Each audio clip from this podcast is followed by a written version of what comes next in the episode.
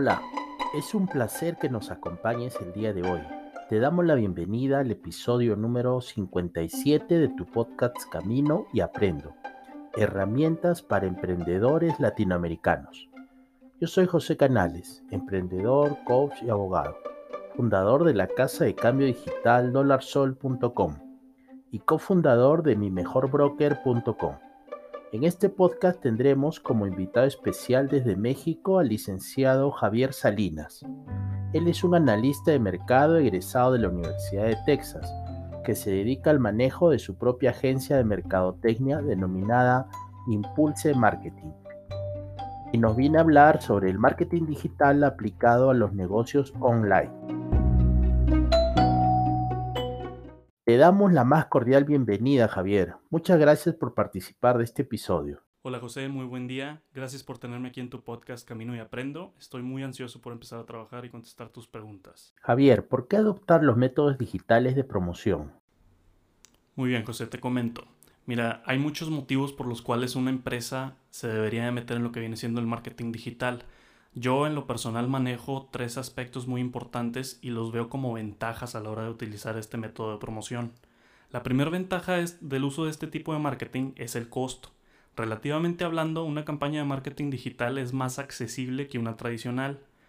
También hay que tener en, en, mente, obviamente, ¿verdad? Que todo tiene sus dificultades y se necesita una preparación y un análisis previo, ¿verdad? Para alcanzar y mantener una efectividad buena.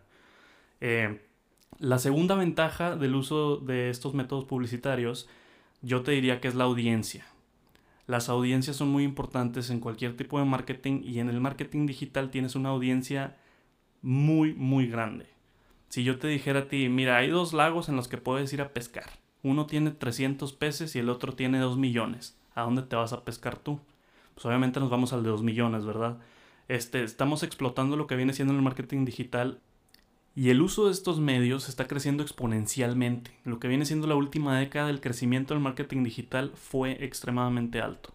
Hoy por hoy, si tu negocio no tiene página web, no cuenta con redes sociales o de plano no quieres ningún tipo de contenido y no lo publicas, no lo estás haciendo bien. Necesitas explotar el marketing digital al máximo para que tu compañía se encuentre de mejor manera.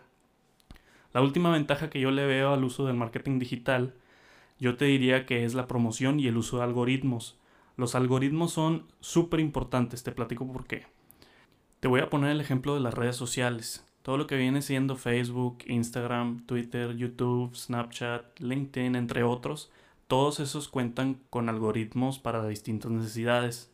Eh, necesidades como las de seleccionar audiencias o también te pueden arrojar resultados. Esto es lo que nos vamos a, en lo que nos vamos a enfocar aquí con los algoritmos. Lo interesante de estos algoritmos, como ya te menciono, no es la información que uno les mete, sino la información que uno recauda. Al finalizar nuestras campañas de marketing digital, Facebook, Instagram, la red social que tú quieras, te va a arrojar resultados los cuales tú tienes que ver y analizar para saber si estás haciendo las cosas bien o estás haciendo las cosas mal. Ahora, después de cuantificar estos resultados, es importante que tú no digas, oye, pues mira, nada más le llegué a 100 personas y de estas 100 personas, dos me siguieron. Ni modo, ahí para la próxima. No. O sea, obviamente hay que crecer en base a los resultados que generaste y hay que saber qué es lo que vas a hacer para remediar ese error que tuviste en la primera campaña. ¿Cómo medir los resultados de marketing en las plataformas digitales? Que como te comentaba anteriormente, el uso de la mayoría de estas plataformas digitales ya disponen de resultados cuantificados.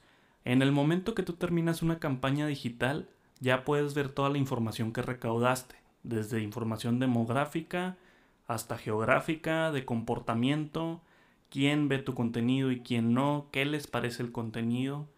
Y, todo eso te sirve a ti al final de la campaña para saber qué es lo que vas a hacer después.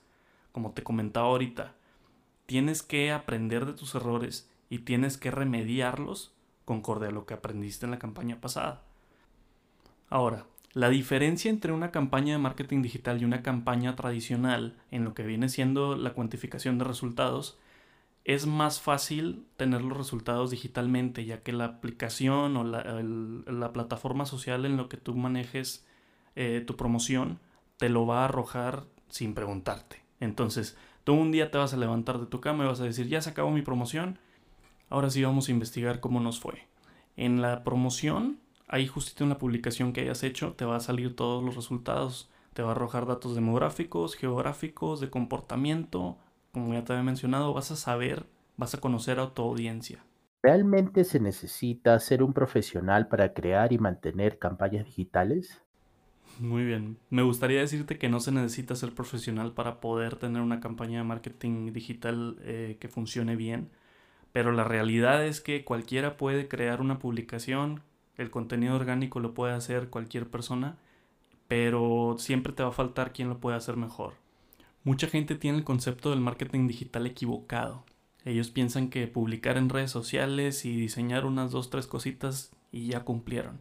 Y en realidad no es así. El marketing digital involucra diseño profesional, lo que viene siendo ilustrador, Photoshop, edición de video, entre otras cosas. Y también tienes que estudiar lo que viene siendo la audiencia a la que quieres hacerle target y hasta dónde quieres llegar. Son muchos algoritmos que se hacen antes, que los haces tú, de hecho, matemáticamente, antes de siquiera publicar las cosas o siquiera ver qué diseño es el que vas a utilizar.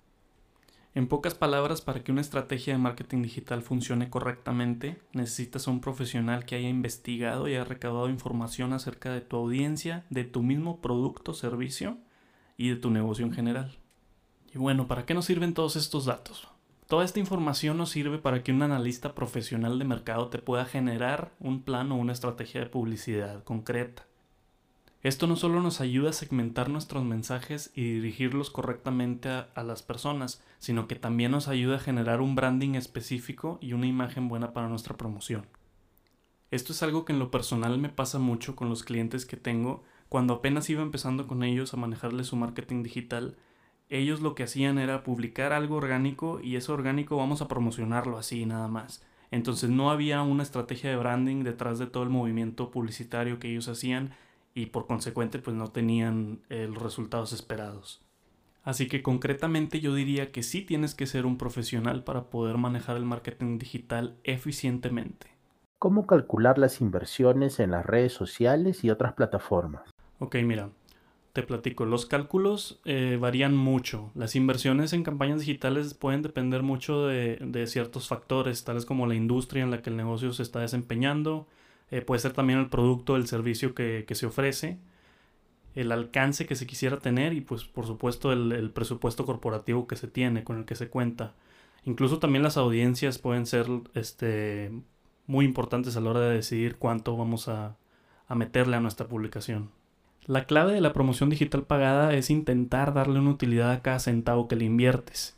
Yo personalmente intento que, mi agencia de marketing digital tenga enfoque en lo que viene siendo empresas medianas y chicas.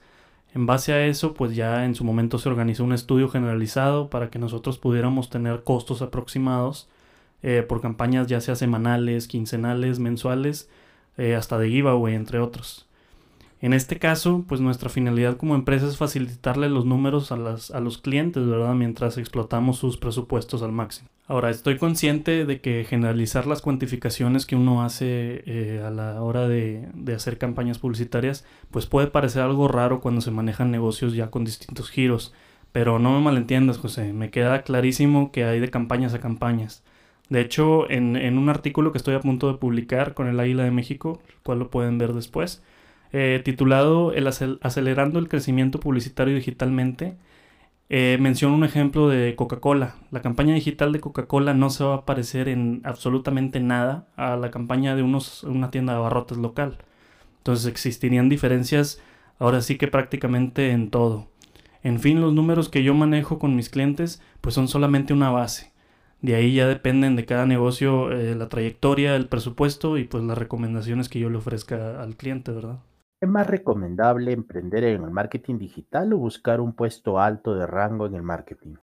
Ok, el marketing digital se encuentra ahorita en un espectro laboral muy raro. Existen ventajas y desventajas de lo que viene siendo emprender en el marketing digital y pues obviamente tenemos factores a favor y en contra de apuntar a un buen puesto en la rama de la mercadotecnia también. Yo personalmente elegí emprender porque vi una oportunidad con empresas, como ya te mencioné, medianas y chicas, eh, pero vamos a analizar las opciones. Mira, el buscar un trabajo como gerente de marketing digital es un proceso muy lento. Esto la verdad es gracias a que en Latinoamérica esta rama del marketing tiende a ser muy mal pagada. Para darte un ejemplo, un gerente de marketing digital aquí en México tiene un sueldo aproximado de entre 12 mil y 13 mil pesos mensuales. Mientras que en cualquier otro puesto de gerencia, igual aquí en México, ese mismo eh, eh, puesto de gerente, pero vaya en otra rama, puede rondar los 30 mil pesos. O sea, es, más, es la diferencia de más de 50% de lo que ganamos eh, en México, vaya, como gerente de marketing digital. Ahora, yo sé que suena a que estoy desanimando gente, pero hay que tener en cuenta que estas diferencias de sueldos se da principalmente por esto que te menciono, de que todavía el marketing digital no es conocido como una rama esencial del marketing. Así que contestando a tu pregunta, emprender es bueno siempre y cuando se evalúen todos los aspectos del negocio a proponer.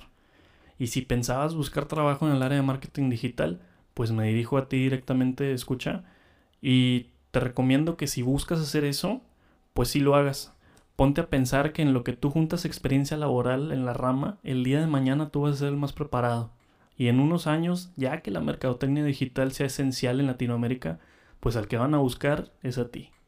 Estimado Javier, algunas últimas palabras y cómo te pueden contactar. Bueno, José, muchísimo gusto haber estado aquí en tu podcast. Te agradezco la invitación y te agradezco tu tiempo. Eh, para los que nos escuchan, me pueden seguir en mis redes sociales, en Instagram y en Twitter, más que nada, en arroba tu tío Javier. Y mi negocio, mi agencia de marketing digital, Impulse Marketing Digital, la pueden seguir en Twitter, en Instagram y en Facebook, Impulse Marketing MX. Muchas gracias.